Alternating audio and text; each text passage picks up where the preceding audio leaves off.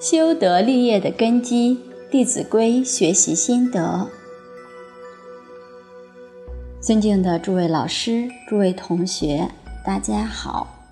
我们接着分享序论最后的部分。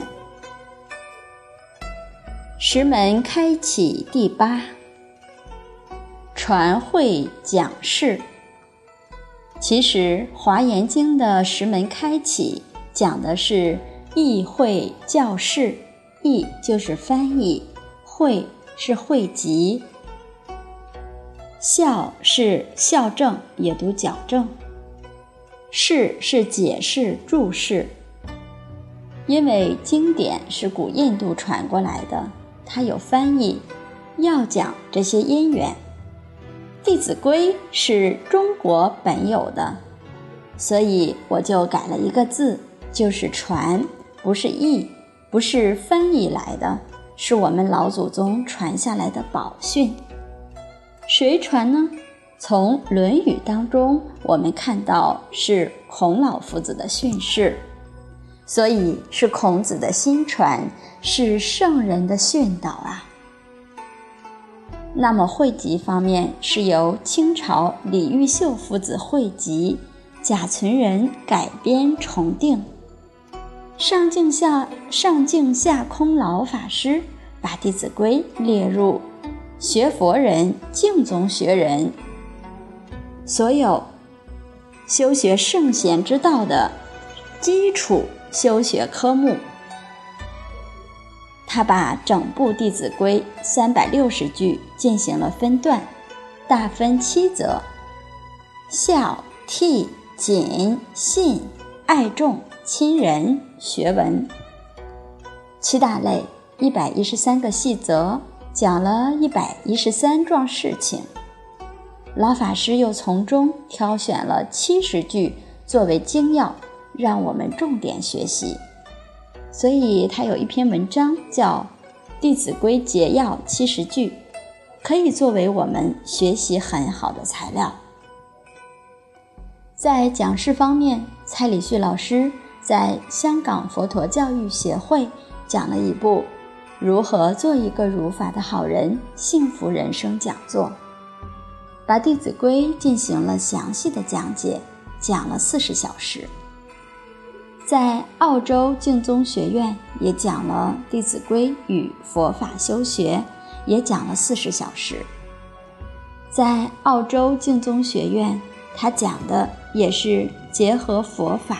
主要对学佛人讲的，在香港讲的是对社会大众所讲的。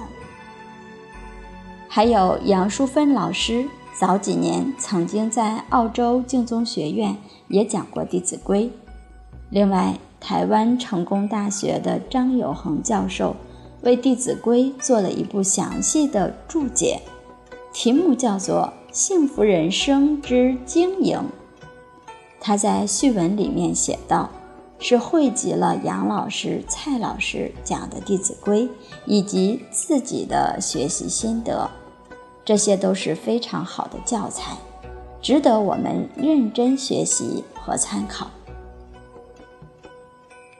石门开启第九，总是名题，就是解释名题了。这篇文章名题就三个字。弟子规，顾名思义，规就是规矩，弟子就是学生，谁的学生呢？狭义上讲是孔门弟子，跟孔子学习圣贤之道的学生，他们应该遵守的。所以很多人说《弟子规》是给小孩学的，那是比较偏颇了。《弟子规》原本上是孔子要求自己的学生。自己的门人要做到的，孔子的弟子都不是小孩啊，都是大人了。他们要做到入则孝，出则悌，谨而信，泛爱众而亲仁，行有余力，则以学文。这是孔子要求的。广义的讲呢，《弟子规》是一切圣贤之道必须学的基础课程。我们学佛也是学圣贤之道，佛是圣大圣，菩萨是大贤，要成佛成菩萨，也得要从《弟子规》开始学习。从《弟子规》这个名字来看，是所有的希望这一生能够成就优良人品、修得立业的人，想要做佛做菩萨、成圣成贤的人必须学习的规范，所以非常重要。